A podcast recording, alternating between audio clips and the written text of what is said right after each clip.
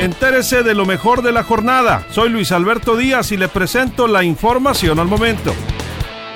Muy buenas tardes, ¿cómo está usted? Espero que de lo mejor. Nosotros ya estamos listos, ya estamos preparados para presentarle la información de Sinaloa, de México y del mundo.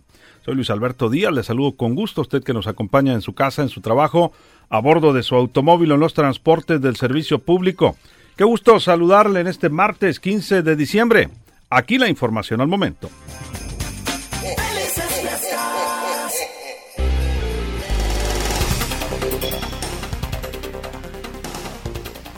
Vámonos a la información al momento. Cuidado porque detectan trampas en cajeros automáticos en Culiacán. Entrega el gobernador Quirino Ordaz Coppel 100 unidades de taxis nuevos a distintas alianzas del transporte en Sinaloa.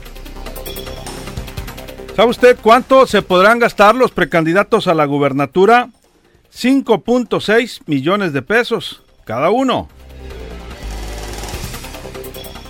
Está esperando la llamada, dice el alcalde de Culiacán, Jesús Estrada Ferreiro, para ser candidato a Morena gobernador. Se especula que mañana el dirigente nacional va a destapar al elegido. Jesús Chuy, López aún trae la espina de ser alcalde de Guasave, dice el exdiputado federal.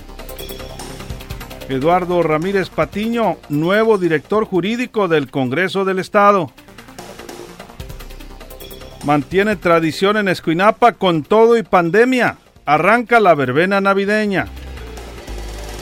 Piden en Mazatlán no dar monedas a los niños que trabajan en las calles. Niños y adultos pueden consultar al dentista gratis en Los Mochis, anuncia el ayuntamiento, el ayuntamiento de Ahome. Y en Culiacán, por grilla política, está entrampada la negociación salarial con el Estasac, acusa el presidente municipal. Más información en línea directa portal.com.